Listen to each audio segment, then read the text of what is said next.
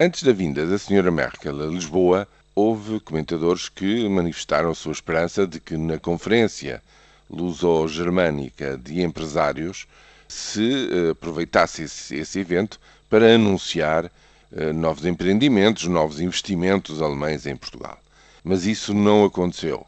Não aconteceu nem tinha que acontecer, porque ficou claro ao fim das seis horas de visita da chanceler alemã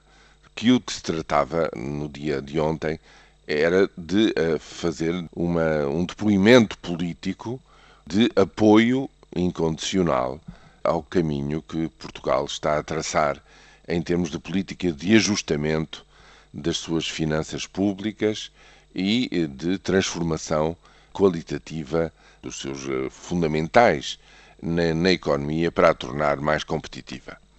Efetivamente, Angela Merkel veio a Lisboa para eh, dizer a toda a gente e para que se saiba em todo o lado que a Alemanha, o país mais forte, mais poderoso da zona euro, apoia totalmente aquilo que está a ser feito, considera que é um grande êxito o caminho percorrido até agora por Portugal no programa de assistência económica e financeira que a Troika estabeleceu com a República Portuguesa e, portanto, a mensagem é inequívoca. Veio dar ânimo e veio pedir tempo e paciência aos portugueses, porque este é o caminho certo e há de dar resultados mais tarde ou mais cedo.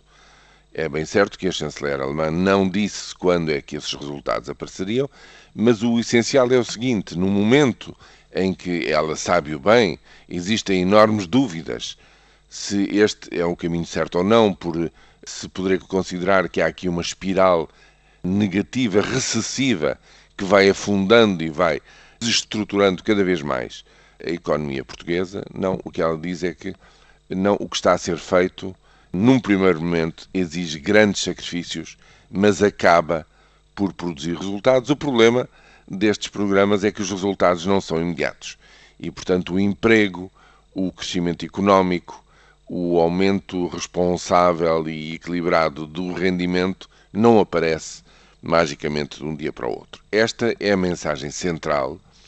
E se quisermos, eu acho que do ponto de vista político, do que se tratou aqui foi de um grande apoio ao governo e à coligação e uma resposta por antecipação à jornada de âmbito europeu, em que já estão 20 e tal países europeus envolvidos no protesto contra esta política global europeia de eh, ajustamento, de encolher a economia para a poder relançar mais tarde, que é justamente o dia da manhã, em que em Portugal e em Espanha há uma greve geral anunciada, por antecipação, Angela Merkel veio dizer não só aos portugueses, mas aos europeus em geral, de que não há de facto outra coisa a fazer senão continuar por este caminho. Logo, a partir desta visita, as minhas expectativas são de que não há